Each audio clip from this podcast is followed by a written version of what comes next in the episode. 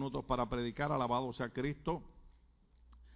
Eh, el sistema de hoy, que es Nabucodonosor, árbol caído, o sea, un árbol que está en el piso. En esta lección, eh, estoy usando mis notas, veremos un ejemplo de que Dios humilla al altivo y da gracia al humilde. De esto va a tratar esta lección, que Dios humilla al altivo y da gracia al humilde. Proverbio 29, 23 dice, el altivo será humillado, pero el humilde será enaltecido, según dice eh, eh, Proverbio 29, 23. Yo sé que los muchachos no lo tienen ahí, pero yo lo tengo acá en las notas. Eh, el altivo será humillado, pero el humilde será enaltecido. En Job, capítulo 22, verso 29, dice, porque Dios humilla a los altaneros y exalta a los humildes. Claro, esto no es un tema solamente de humildad para la iglesia, sino que estamos hablando del problema que enfrenta Nabucodonosor, que lo vamos a ver a través del estudio, donde ustedes saben que uno de los problemas que él tiene es que de momento a él se le mete un espíritu de grandeza, de altivez, de orgullo, y él piensa que todo lo que él ha hecho ha sido por su fuerza, por su sabiduría, por su conocimiento, y entonces Dios lo va a humillar para que entienda que todo lo que él ha hecho no ha sido por su fuerza, su sabiduría, su capacidad, sino que ha sido porque Dios lo ha permitido. Ojalá y podamos llegar a un punto muy importante que quiero llegar. Por eso es que yo siempre que voy a predicar le digo al Señor, Señor, tu palabra dice, separado de mí nada podéis hacer, sin ti yo no puedo hacer nada, toda la gloria y toda la honra es tuya. Porque a veces pensamos que lo que hemos logrado, lo que hemos alcanzado, lo que hemos hecho es por nuestro entendimiento, nuestra inteligencia, nuestra sabiduría. Claro que hay, que ir a la escuela, hay que ir a la universidad, no se me hagan los, locos, no, ¿verdad? Eh, eh, la Biblia, Proverbio habla del hombre licencioso, el que trabaja, eh, prospera, más el que es, vago, es flojo, no, no, no alcanza nada. Pero todo lo que logramos en la vida, hermano, lo aceptemos o no lo aceptemos, se lo debemos a la gracia y la misericordia del Señor. Muchas personas a veces se han sorprendido de que sin tener a veces ciertas capacidades, Dios ha abierto puertas y lo ha llevado a lugares que sería eh, eh, difícil llegar por nuestras propias fuerzas. yo mismo con cuatro discos lastimados y, y ya ha pasado de 40 años, porque ya yo tengo 45 años, plus, plus, plus, ¿no? Y, ver que todavía pues yo pueda predicar. El domingo pasado prediqué de pie, dije, ah, voy a predicar de pie y estuve como una hora predicando de pie, pero hoy dije, hoy voy a estar sentado porque alguien me recomendó una vez, haz las cosas tranquilo. Y es verdad, el mismo Señor Jesús descansó, el mismo Dios, ¿qué dijo? Al sexti día descansó, reposó, sea el nombre de Dios glorificado. En en Proverbios capítulo 6, verso 16 al 19, no sé si los muchachos me pueden poner por ahí, Proverbios capítulo 6, verso 16 al 19, dice, hay seis cosas que el Señor aborrece, aborrece y siete que le son detestables. Los ojos que se enaltecen, la lengua que miente, las manos que derraman sangre inocente, el corazón que hace planes perversos, los pies que corren a hacer lo malo, el falso testigo que esparce mentira y el que siembra discordia entre los hermanos. O sea, estos son la gente que son gente altiva, gente que eh, eh, se pasan haciendo cosas malas porque creen que ellos nunca tendrán que darle razón al Señor. Ahora, en Marcos capítulo 7, versos 20 al 23, la Biblia nos enseña en Marcos 7, 20 al 23, que todas las cosas malas que hace el ser humano salen de nuestro corazón los adulterios, las fornicaciones, eh, eh, los homicidios, eh, todas las cosas malas que ocurren. no sé si los muchachos pueden poner por ahí Marcos capítulo 7, verso 20, sea el nombre de Dios glorificado. Dice, luego añadió lo que sale de la persona es lo que la contamina. Dale por ahí hasta el 23 porque de adentro del corazón humano salen los malos pensamientos, la inmoralidad sexual, los robos, los homicidios, los adulterios, la avaricia, la maldad, el engaño, el libertinaje, el libertinaje, el libertinaje, la envidia, la calumnia, la arrogancia y la necedad. Todos estos males vienen de adentro y contaminan a la persona. Entonces, e, esos versos los quisimos usar para que vieran eh, eh, eh, dos cosas. a veces tenemos problemas y pensamos que Dios no nos ayuda y a veces no nos damos cuenta que somos nosotros los que estamos creando el problema. En otra le echamos la culpa y a ustedes saben a quién, que tampoco a veces tiene nada que ver con lo que nosotros estamos haciendo. Amén. Sea el nombre de Dios glorificado. Cuando el rey de Babilonia continuaba exaltándose a sí mismo y sus logros, Dios le advierte y entonces lo disciplina dándole gracia a un rey humilde. Wow. Y dice, pastor, ¿por qué está leyendo? Cuando el rey de Babilonia continuaba exaltándose a sí mismo y a sus logros, Dios le advierte y entonces lo disciplina dándole gracia a un rey humilde. O sea, muchas veces Dios tiene que tratar con nuestras vidas y, esto es común, hermano, esto lo vemos eh, en, las iglesias. Yo soy el pastor que a veces hablo un poquito claro, eh, como decía el hermano Maldonado en el excelente mensaje que trajo el viernes pasado. Eh, nosotros tratamos de hacer las cosas con amor y hablar con bondad. Las verdades no tienen que ser groseras, no tienen que ser ofensivas, pero la mayoría de la gente que nosotros hemos visto que tienen esta problemática están en nuestras iglesias. Porque la gente a veces no entiende que una cosa es aceptar a Cristo para ser salvo y otra es entrar en el proceso. Los, los 500 hermanos que están aquí llegan conmigo, proceso tienen que estar en un proceso de santificación. La santificación es progresiva. O sea, vamos mejorando, vamos cambiando, vamos leyendo la Biblia, vamos oyendo los mensajes, estamos viniendo a la iglesia, compartimos con los hermanos, tenemos temas, temas que nos ayudan a crecer y entonces ahí aprendemos a ser humildes. Humilde no es el tonto, humilde no es que la gente nos tome como una alfombra, humilde no es que la gente nos patee, humilde es que nosotros tratamos de buscar siempre cómo mantener la armonía, los hermanos los unos con los otros y que en todo Dios sea glorificado y evitamos y tratamos nosotros de no hacerle daño a nadie. Ustedes tienen que saber que una de las cosas que ocurren en las iglesias es que muchas personas abandonan la iglesia porque fulano me hizo esto, fulano me hizo lo otro. Pero hay que entender que esas cosas siempre van a ocurrir en las iglesias, hermano, porque no todo el mundo entiende el concepto de que Dios quiere que nos amemos los unos a los otros. Pero las personas van creciendo a diferentes eh, eh, medidas.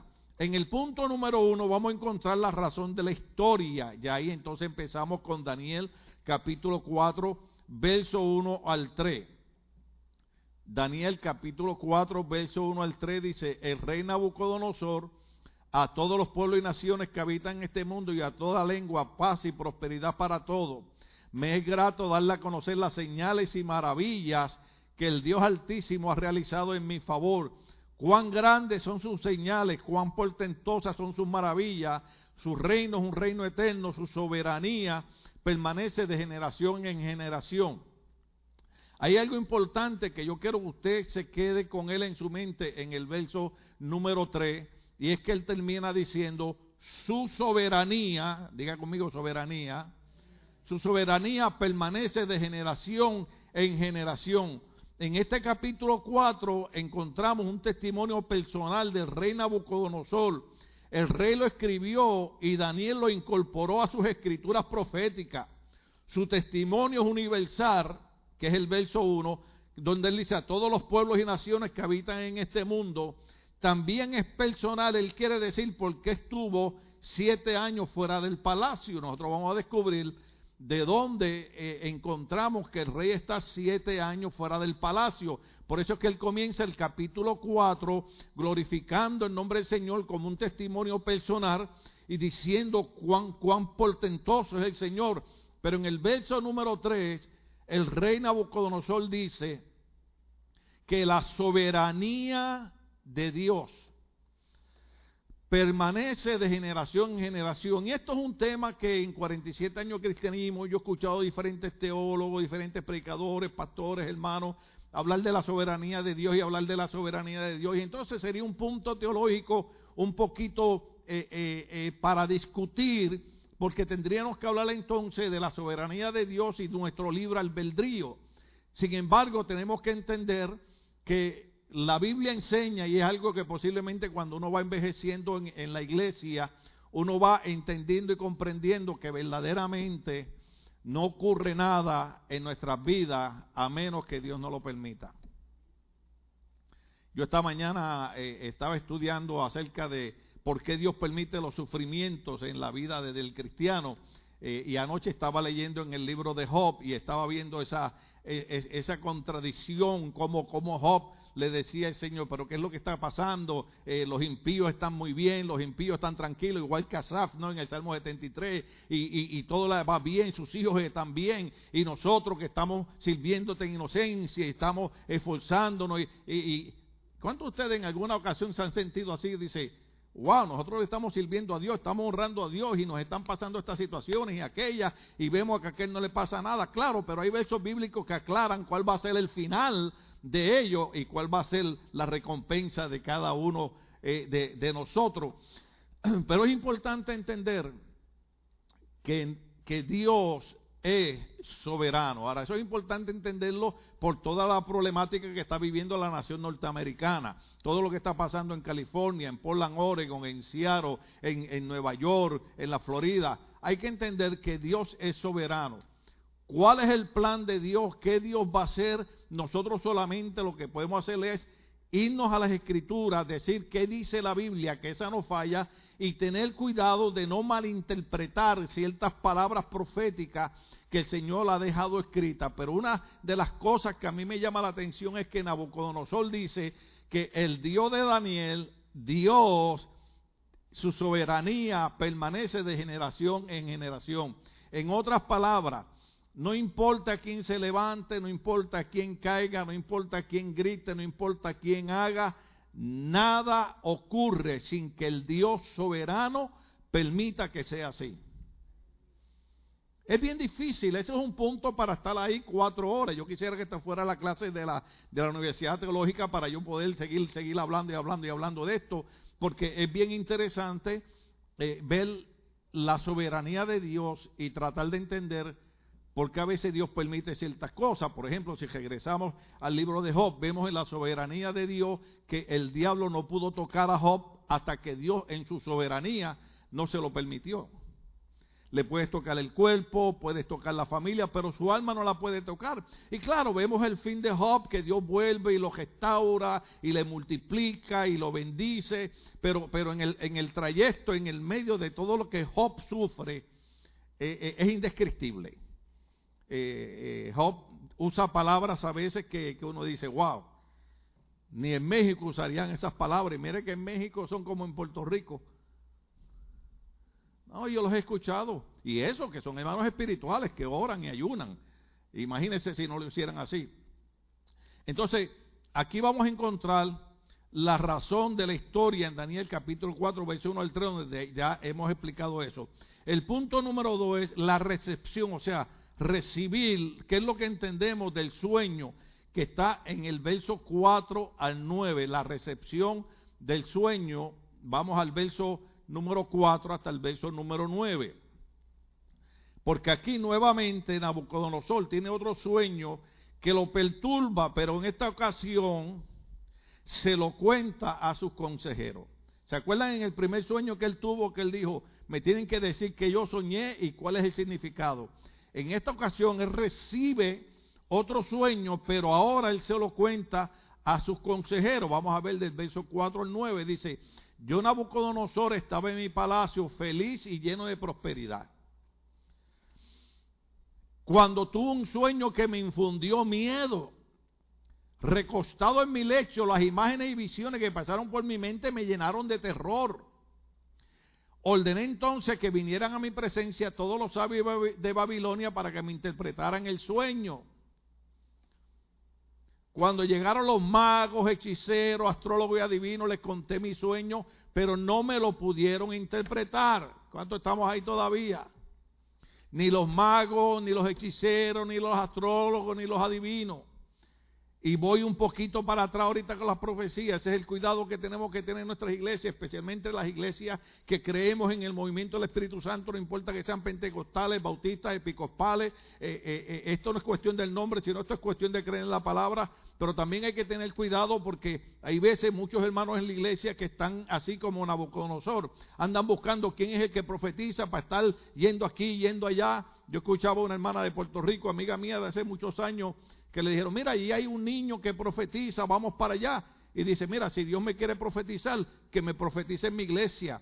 Ella le dijo, yo tengo mi iglesia, yo tengo mi pastor, yo tengo mis hermanos, yo tengo mis líderes, tengo mis ancianos. Si Dios me va a dar una palabra, que me la dé allí, porque uno está buscando, yendo para, para este lugar, yendo para aquel lugar, buscando profecía, es prácticamente andar detrás del espiritismo.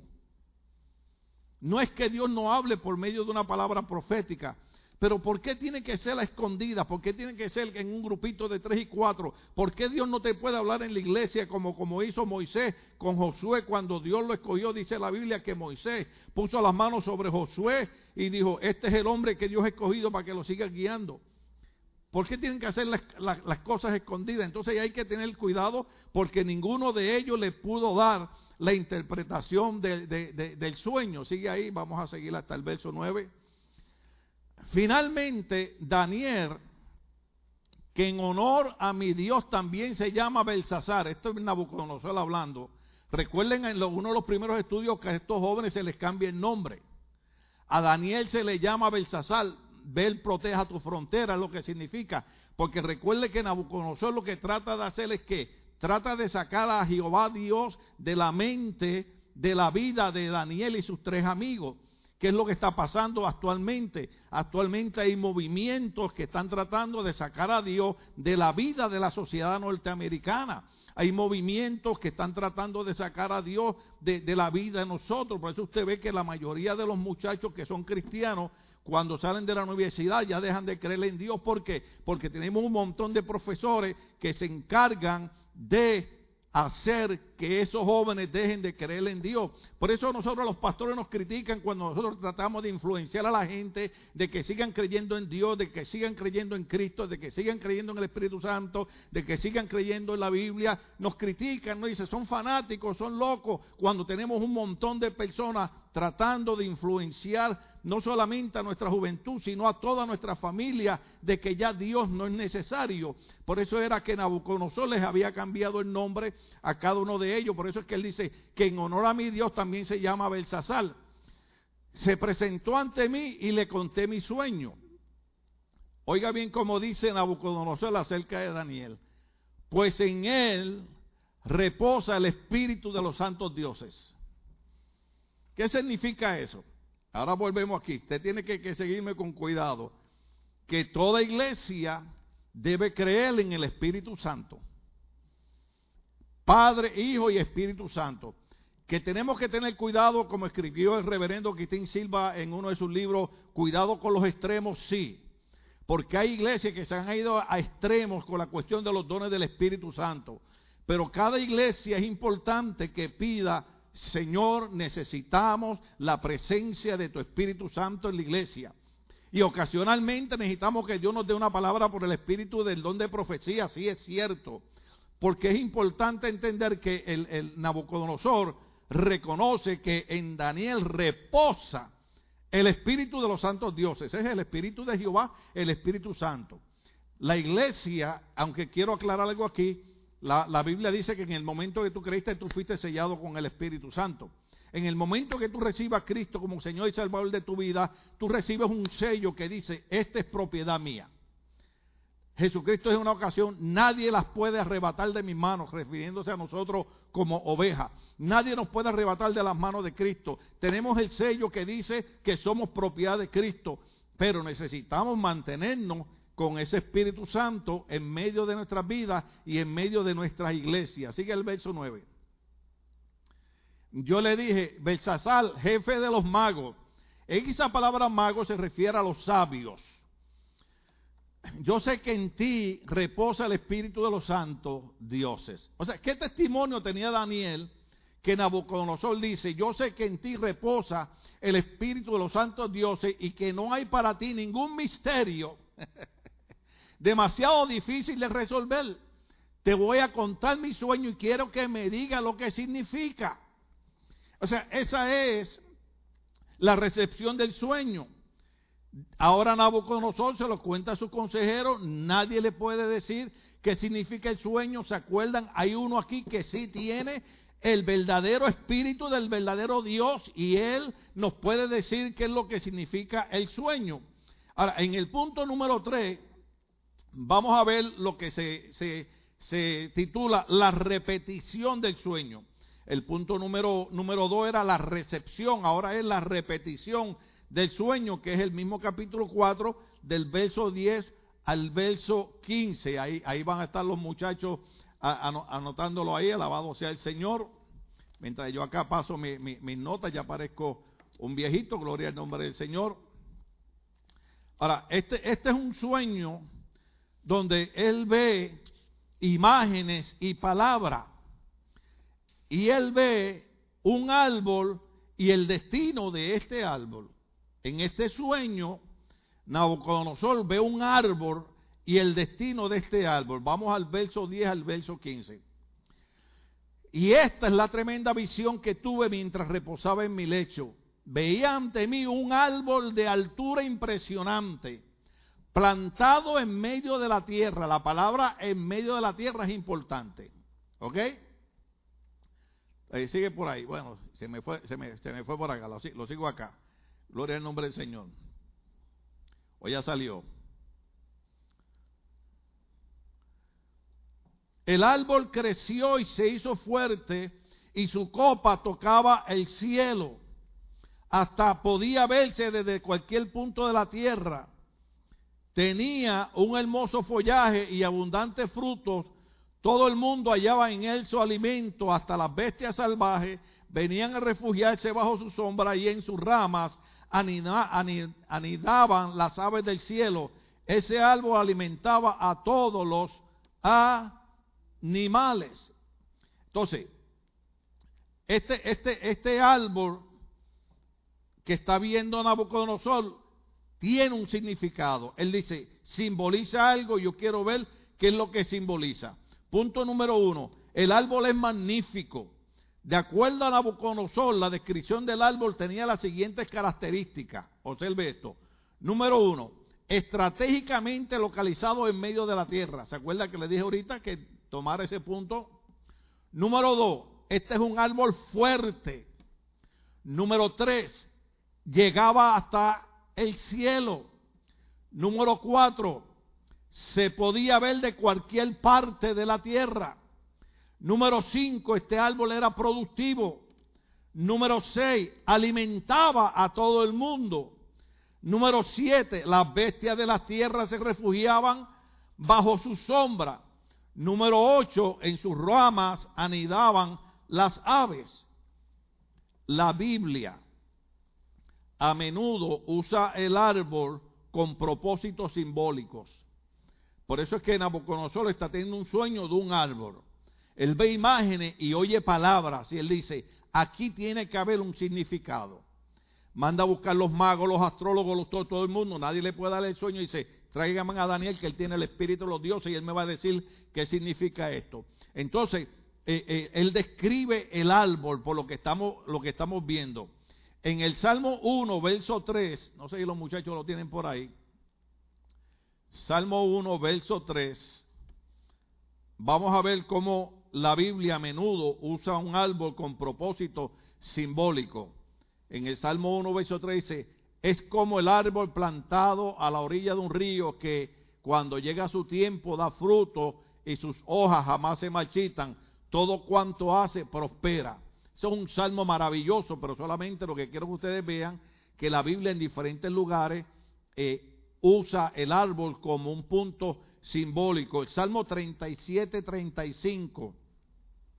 Salmo 37, 35 lo dice de esta manera.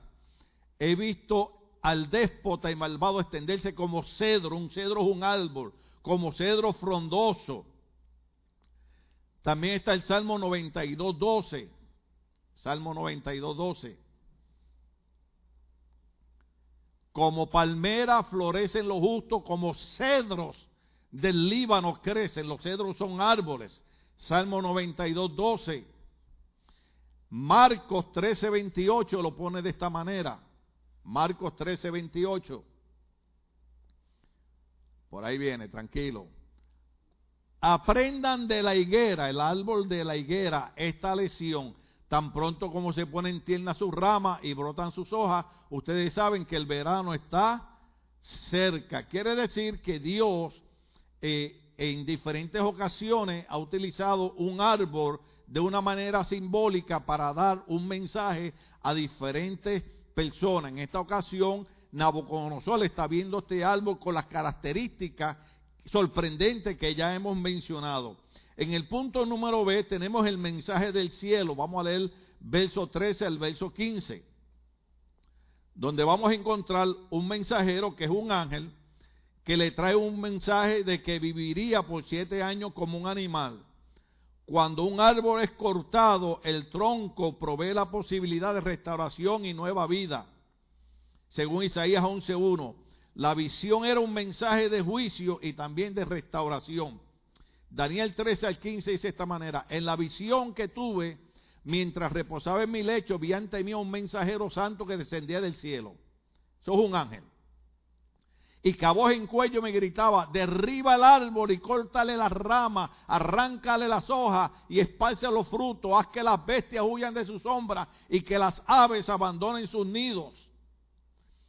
Pero deja enterrado el tocón y las raíces, sujétalos con hierro y bronce entre la hierba del campo, deja que se empape con el rocío del cielo y habite con los animales y entre las plantas de la tierra. Pon Isaías 11.1 por ahí. Porque en esta visión Nabucodonosor está viendo que de todas las características que el árbol está en medio de la tierra, eh, las aves anidan ahí, hay sombra, hay fruto, alimenta a todo el mundo, se puede ver de todas partes. Ese árbol de momento es cortado, es eliminado. O sea, viene un juicio de Dios sobre, sobre, sobre, sobre Nabucodonosor. Pero lo importante es, y aquí sí quiero que abran los ojos y los oídos muy bien, lo importante es que Isaías capítulo 11, verso 1, por eso le dije que abrieran los ojos bien, ¿verdad? Para que vean el verso bíblico. Aleluya. Hay gente que para oír bien cierran los ojos, pero hoy quiero que, que abran los ojos y oigan bien. Del tronco de Isaí brotará un retoño, un vástago nacerá de sus raíces. Ese es otro mensaje hablando de, de Cristo. Pero ¿qué quiere decir, hermano? Que a pesar de que hay ocasiones que Dios trae corrección, que hay ocasiones que Dios trae juicio, como este árbol que es cortado. Dios dice, dejen, dejen el tocón ahí, simboliza, el tocón simboliza que Dios siempre trae restauración. Diga conmigo, restauración. No importa lo que pase en nuestras vidas. Yo, yo sé que nosotros tenemos que predicar en contra del pecado. Yo sé que nosotros tenemos que predicar en contra de cosas malas porque Dios no quiere que vivamos una vida de pecado. Pero también tenemos que predicar que cuando hay personas que caen en pecado, cuando hay personas que hacen algo malo, Dios lo que trae es corrección a sus vidas y también trae restauración a la vida de ellos. Diga conmigo restauración. Porque yo estoy hablando de que Dios trae corrección, de que Dios trae juicio, porque la Biblia dice que el padre que ama a su hijo, ¿qué hace? Lo corrige. Y claro, Dios nos corrige, pero Dios nunca nos corrige para muerte. Dios nos corrige para vida. Entonces, Dios siempre trae restauración. La razón que yo digo esto es porque hay muchas personas que no están sirviendo a Dios porque en algún momento tuvieron un tropiezo, tuvieron un error, cometieron un pecado y alguien le dijo, ya perdiste la salvación, ya Dios no te quiere, ¿para qué vas a la iglesia? Vete al mundo de pecado. Pues yo quiero decirle a esa gente que en algún momento tuvieron un error, que en algún momento cometieron un pecado, que Dios también es un Dios de restauración. Por eso cuando, cuando Nabucodonosor ve el árbol, no ve que Dios manda a sacar el árbol de raíz, no, Dios deja el, tocón del árbol con las raíces, porque lo que da vida a un árbol son las raíces. Cuando Cristo maldice la higuera, lo que maldice son, son las raíces. Por eso es que hasta el otro día es que se ve la higuera seca. Entonces, en la vida de nosotros, siempre tenemos que tener en nuestra mente que Dios es un Dios restaurador, que Dios es un Dios de restauración, que la Biblia llama a Satanás el acusador de los hermanos. La Biblia dice que el diablo es que continuamente te está recordando lo que tú hiciste 40 años atrás. ¿Te acuerdas cuando te comiste cuatro donas en vez de dos? Y cuando te tocas así la panza, el diablo te dice, fueron las cuatro donas que te comiste. Aleluya. Yo cuando veo a Tracy, tomo unas decisiones digo, voy a empezar con la keto diet esa. Pero cuando llego a mi casa y encuentro que mi sobrino nos ha mandado una caja de Krispy Kreme, digo, oh, alabado sea Dios. Dios es un Dios restaurador. Aleluya. Pero, eh, eh, ¿qué es lo que hacemos? Entender que nada es más grande que el amor de Dios hacia nosotros. Déjeme repetir eso. Nada es más grande que el amor de Dios hacia nosotros. Y yo sé que hay gente que lo ha dicho, mi esposa a veces me lo dice, la doctora Liv lo dice, yo leo libros que lo dice, escucho predicadores lo dice. Nuestra mente nos juega muchas trampas, porque nuestra mente continuamente nos está condenando.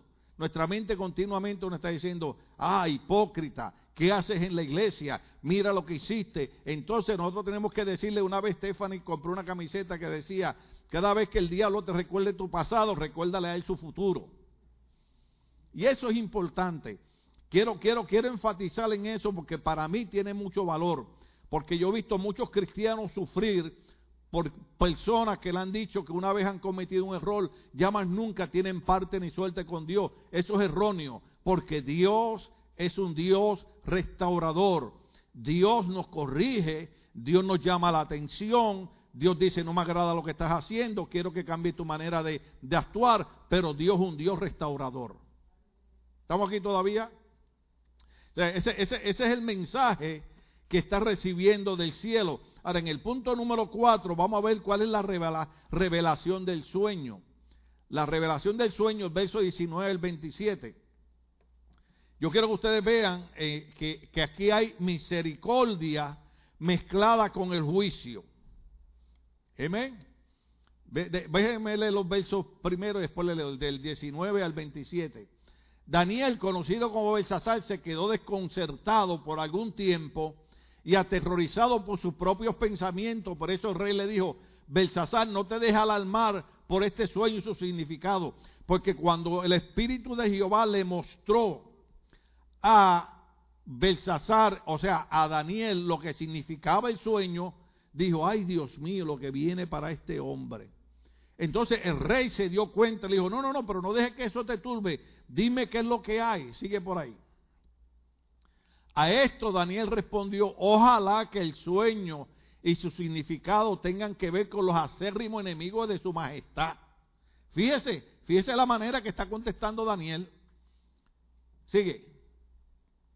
La copa del árbol que su majestad veía crecer y fortalecerse tocaba el cielo hasta podía verse desde cualquier punto de la tierra. Ahora, esto es Daniel dando la revelación. Ese árbol tenía un hermoso follaje y daba abundante fruto y alimentaba a todo el mundo.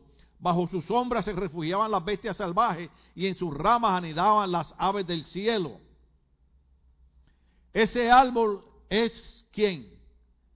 Su majestad, eres tú, Nabucodonosor. El árbol eres tú que se ha hecho fuerte y poderoso y con su grandeza ha alcanzado el cielo. Su dominio se extiende a los lugares más remotos de la tierra.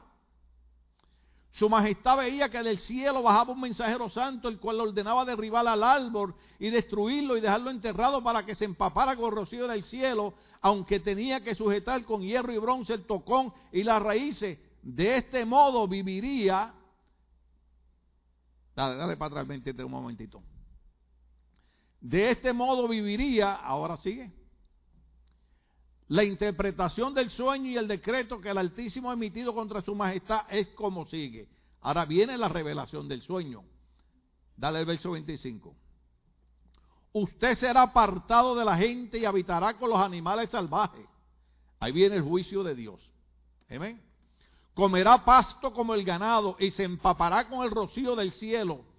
Siete años pasará hasta que su majestad reconozca que el Altísimo Van a pasar siete años viviendo como un animal hasta que usted, su majestad, reconozca que el Altísimo es el soberano de todos los reinos del mundo. Déjeme repetir eso otra vez. Daniel le está diciendo, la revelación del sueño es esta. Tú estás llenado de orgullo, tú estás llenado de vanidad, tú estás creído que todo es porque eh, tú sabes mucho, toda tu... Y Dios le dice, vas a estar siete años bajo el rocío empapado, vas a estar como las bestias del campo, vas a estar comiendo hierba siete años hasta que tú reconozcas. Le estoy dando énfasis a la palabra reconozca. Déjeme decirle algo aquí, porque yo soy pastor los pastores dañamos los mensajes. Por eso es que eh, muchas veces, eh, eh, con mucho respeto digo esto, ¿verdad? en muchas iglesias invitan muchos predicadores, por lo que muchos predicadores a veces son muy cuidadosos de mantener la gente nada más. Aleluya, gloria a Dios. Los pastores somos, como dice Eclesiastés capítulo 12, que las palabras dadas como un pastor a veces son como clavos aguijoneantes. Pues déjeme decirle algo. Hay gente que a veces se entrega a Cristo, no tienen nada. Dios comienza a bendecirlos. Dios les da trabajo. Dios les da casa. Dios les da familia. Dios los engrandece. Y un día se olvidan de reconocer que ha sido Dios el que les ha dado todo lo que tiene. 30 años, pastor, aquí lo he visto yo pasar un montón de veces. Pero así como han subido, así han bajado.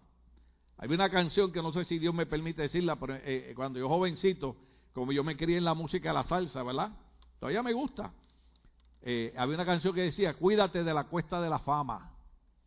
¿Usted sabe lo que es la cuesta de la fama, verdad? La gente que va subiendo, subiendo, subiendo, la gente que se vuelve famosa. Y cuando se vuelven famosos, se olvidaron quién fue el que le dio la mano cuando estaban abajo. Se olvidaron de quién fue la iglesia que le dio amor, que los recibió cuando todo el mundo los despreciaba. Pero así como subimos la cuesta de la fama, mientras más alto subimos, más duro nos damos cuando caemos. Entonces, se le dice al rey, vas a estar siete años hasta que tú reconozcas que el Altísimo es el soberano de todos los reinos del mundo. Yo quisiera que todos los gobernantes de Estados Unidos, de Rusia, de Francia, de Inglaterra, de todas partes, de China, de Japón, entiendan que ninguno de ellos es rey, que el único rey se llama Jesucristo y que la Biblia dice que, que hasta que Nabucodonosor no reconociera que el Altísimo es el soberano de todos los reinos del mundo, en Estados Unidos no manda ni un presidente demócrata ni un presidente republicano. El que es soberano sobre todos los reinos se llama Dios. Por eso es que la Biblia nos dice a los cristianos, nosotros tenemos que orar por el presidente, por el gobernante, por el alcalde, por el representante. Tenemos que orar por todos ellos, aunque no estemos de acuerdo con el partido que ellos pertenezcan. ¿Por qué? Porque ellos no están ahí porque quisieron, lo vamos a ver en el libro de Daniel, están ahí porque Dios que es soberano sobre todos los reinos del mundo, permite que cierta gente llegue a ciertos lugares. Hay un país que yo no quiero mencionar su nombre porque lo quiero mucho, pero muchos pastores me han dicho, nuestro país está como está porque nos descuidamos e hicimos pacto con gente que no teníamos que haber hecho pactos. Entonces Dios a veces permite que suban ciertos gobernantes que hagan ciertas cosas para corregir, no para destruir, porque Dios es un Dios restaurador, dijimos hace rato. Pero Dios a veces tiene que corregir. Entonces Dios le dice a Nabucodonosor, el sueño lo que significa es que vas a estar por siete años como un animal comiendo pasto y vas a estar bajo el rocío hasta que tú reconozcas que el Altísimo es el soberano de todos los reinos del mundo. Hasta que nosotros nos reconozcamos, hermano, que la Biblia dice, si algo tenemos porque lo hemos recibido. Yo sé que uno debe, yo siempre he dicho, usted siéntase orgulloso de los logros de la vida, pero no sea una persona orgullosa. ¿Cuál es la diferencia? Ah, la diferencia es esta, que yo me siento orgulloso de lo que logré, pero no humillo ni veo de menos a otro hermano porque no tiene lo que yo no tengo. ¿Ve? Porque el soberano es Dios. ¿Estamos aquí todavía? Por ejemplo, Dios agarra a un muchacho tímido como yo, un muchacho que, que mi pastor no creía que yo duraba una semana en la iglesia, y lo convierte en predicador. Porque de lo vil y de lo bajo escoge Dios para avergonzar a los sabios. Yo creo que cada uno de ustedes sepa que ninguno de ustedes está aquí para perder el tiempo. Cada uno de ustedes tiene un don, cada uno de ustedes tiene un talento, con cada uno de ustedes Dios va a hacer algo porque Él es un Dios soberano. Y cuando nadie espera nada de ti, Dios hace algo de ti. ¿Ah? Recuerden, recuerden la historia, recuerden la historia del rey David. Cuando el rey David llega a llevarle comida a los hermanos a la guerra donde está Saúl con Goliat, los mismos hermanos de David lo menosprecian. Y yo sé, y yo sé que en algún momento alguien nos ha menospreciado. Y duele más cuando es la familia. Su propio hermano le dice, tú eres un averiguado, eres un chute, eres un entrometido, eres un mitotero. Lo que viniste aquí fue para averiguar qué es lo que está pasando. Ya en inglés no sé cómo decir mitotero ni chute en inglés. You like the gossip, my friend. Ah, sí. ¿Usted sabe lo que es que tu propio hermano, un propio familiar tuyo, te desprecie? Sin embargo, ¿quién fue el que mató a Goliat? Aquel que habían despreciado. Porque lo que el hermano mayor no sabía era que aquel jovencito había sido escogido por Dios para un propósito gigantesco. Cada vez que yo veo gente que llega a la iglesia, digo, permita el Señor y entienda que no se metió en una religión, que no se unió a una iglesia más, que se unió a un lugar donde se le va a motivar a entender que Dios tiene un propósito y un plan poderoso en su vida. Lo que tenemos que hacer es usarlo. Yo sé que yo no soy el mejor predicador del mundo, ni el mejor maestro del mundo, pero soy pastor por una cosa y siempre lo digo, porque me atrevo a hacer cosas que no se atreven a hacer otros. Por ejemplo, yo el inglés mío es para defenderme. Yo no hablo inglés perfecto como ustedes. Ustedes son English speakers. Yo soy almost English speaker. Pero ¿sabe qué, hermano? Una vez yo traje al hermano Ronald Shore aquí, la primera vez, como en el 1988, y había que interpretarle al gringo. Le digo gringo con muy respeto, ya Ronald tiene como ochenta y pico de años, yo creo 85, 88. Y es, de, y es de Oklahoma, Texas, y el acento de él es diferente. El acento mío es de Nueva York y ahora California, usted sabe. Y entonces yo busco un, un hermano que hablaba los dos idiomas perfectos, inglés y español perfecto. Digo, yo necesito que tú me le interpretes a este predicador, te vamos a pagar, te vamos a dar una ofrenda, te vamos a ayudar. Hermano, llega el día de la campaña. ¿Tú te acuerdas lo que me hizo? Iba a decir el nombre, pero no puedo decir quién era. Hoy, el hombre no aparece por ningún lado. Después de la campaña yo me lo encuentro y digo, ¿qué pasó? Me dice, no, chico, mira, que tú sabes, yo hablo inglés español, pero yo no, yo no me atrevo a interpretarle a nadie. Hablaba inglés español y no se atrevía a interpretar. Entonces, este hermoso muñeco que está aquí, que habla un inglés macheteado, usted sabe como dicen en Guatemala. Mi suegro, mi suegro cuando molestaba a mi, mi, mi cuñada, le decía, a ese lo hicieron a machetazo. Usted sabe, algo mal hecho, ¿no? Hermano, el hombre no llegó y yo dije, me toca a mí agarrar el micrófono. Y yo le dije a Ronald, tú predica que cuando tú digas tomate, yo digo pera, tranquilo. Yo interpreto algo. Oiga, hermano, y empecé a interpretarle. ¿Sabe por qué yo soy pastor? Porque yo me he atrevido a hacer cosas aunque sé que no tengo la capacidad, ni la ciencia, ni la sabiduría, pero me he atrevido a hacerlo para el Señor. ¿Se acuerdan cuando, cuando, cuando los sacerdotes están frente al río Jordán? Y no, no hay como cruzar el río Jordán. El Señor le dice a los sacerdotes, agarren el arca del pasto y metan los pies en el agua. Cuando ellos metieron los pies en el agua, el río Jordán se dividió en dos. Cada uno de ustedes tiene un don, tiene un talento. Los que me están viendo tienen un don y un talento. Lo que tienen que hacer es meter los pies en el agua. Para que tú veas cómo Dios te va a usar. Y se le está interpretando el sueño, se le está dando cuál es el mensaje, la revelación del sueño. Vamos, vamos, que nos falta un beso. Ya me quedan dos, dos minutos nada más, dos minutos, dos minutos. Vamos, vamos, estamos en Daniel capítulo 4, el verso 19 27, estamos por ahí. Aleluya, aleluya. Ahí está. Oh, aleluya, aleluya. Dale más para adelante, dale más para adelante, dale más para adelante. No se preocupe que estamos en vivo. Dale más para adelante. Dale más para adelante, aleluya. Dale más para adelante. Ah, estos muchachos son tremendos, gloria al Señor. Verso 27. Por lo tanto, yo le, ruego a su majestad aceptar. ¿Qué le dijo que qué? Aceptara el consejo que le voy a dar. Libro de Proverbios dice, la multitud de consejeros hay seguridad. Usted sabe que ya yo, perdóneme en esto, ya yo como pastor a veces aconsejo porque digo, Señor, es mi deber hacerlo. Pero ya a mí sinceramente no me gusta aconsejar a la gente.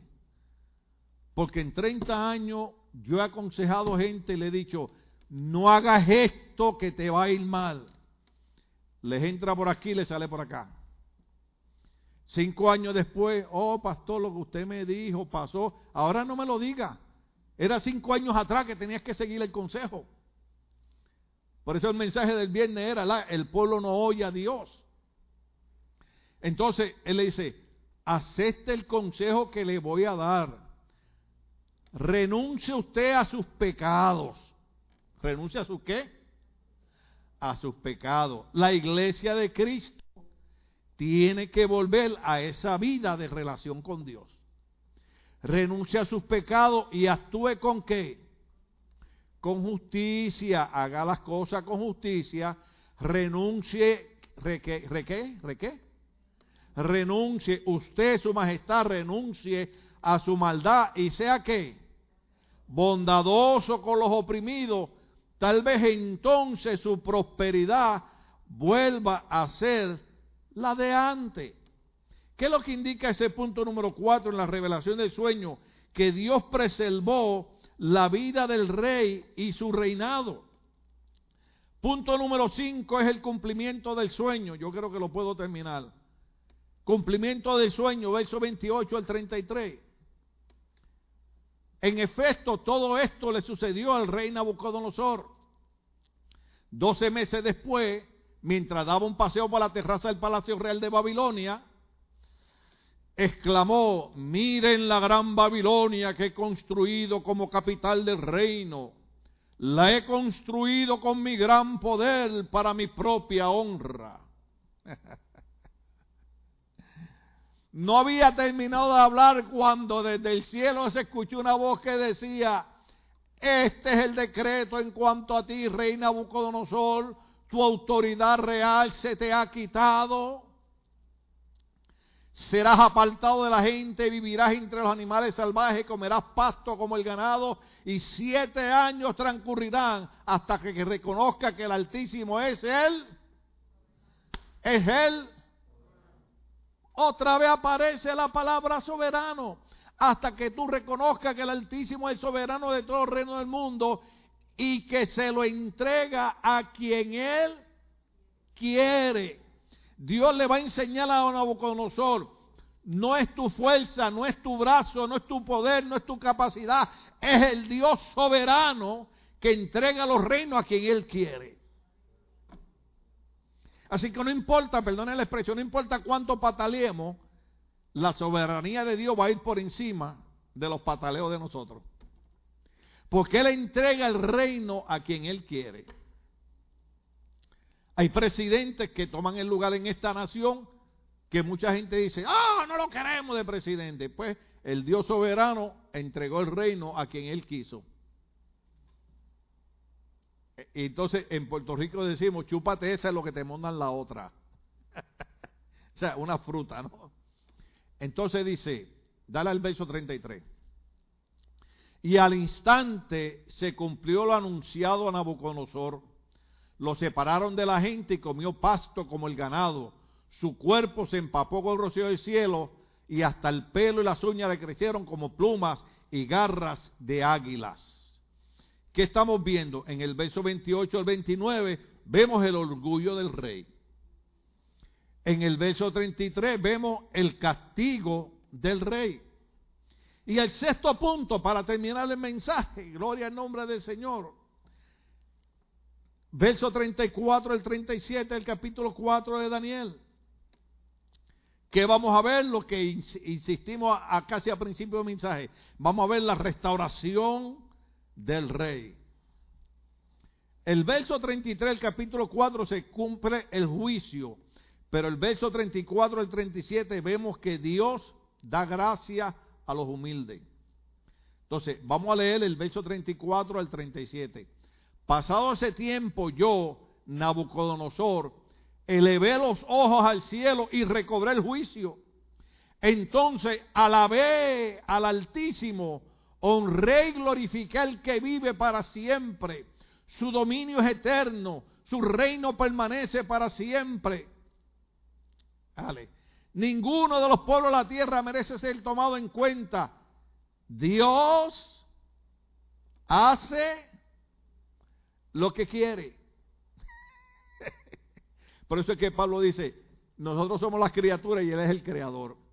Dios hace lo que quiere con los poderes celestiales y con los pueblos de la tierra. No hay quien se oponga a su poder. Este es Nabucodonosor alabando a Dios. Ni quien le pida cuenta de sus actos. Recobré el juicio y el momento me fueron devueltos las honras, el esplendor y la gloria de mi reino. Mis consejeros y cortesanos vinieron a buscarme y me fue devuelto el trono. Llegué a ser más poderoso que antes. Verso 37. Por eso yo, Nabucodonosor, alabo, exalto y glorifico al Rey del cielo, porque siempre procede con rectitud y justicia y es capaz de humillar a los soberbios. Nabucodonosor, un árbol caído. Daniel le dijo, su majestad, tú eres ese árbol en medio de la tierra, poderoso, todos los reinos, pero también eres ese árbol caído. Pero Dios durante siete años aunque él estaba como un animal, protegió su reinado. A los siete años, cuando, cuando Nabucodonosor dejó el orgullo y se volvió humilde, entonces lo encontramos glorificando el nombre del Señor. Lo más importante que vemos en este capítulo 4 es la soberanía de Dios. Daniel, verso 17, capítulo 4, verso 25, verso 26, verso 32 y verso 34. Daniel le dijo, usted es ese árbol, pero usted es un árbol caído. ¿Sabe por qué? Porque Dios da gracia a los humildes. Por eso es que tenemos que reconocer a Dios en todo lo que tenemos, hermano. Dios te da un carro nuevo, Señor, gracias por este carro. Dios te da una casa, Señor, gracias por esta casa. Dios te da un trabajo, Señor, gracias por este trabajo. Dios te da comida, Señor, gracias por esta comida. Siempre, siempre, siempre, siempre demos gracias a Dios, reconozcamos que Él es el Dios soberano sobre todos los reinos de la tierra. Dios les bendiga. ¿Cuánto damos un aplauso, Señor? Aleluya. Bueno, ahí quedarán los anuncios. Seguimos como siempre hasta nuevo aviso. Gloria al nombre del Señor. Lamentamos que los hermanos no...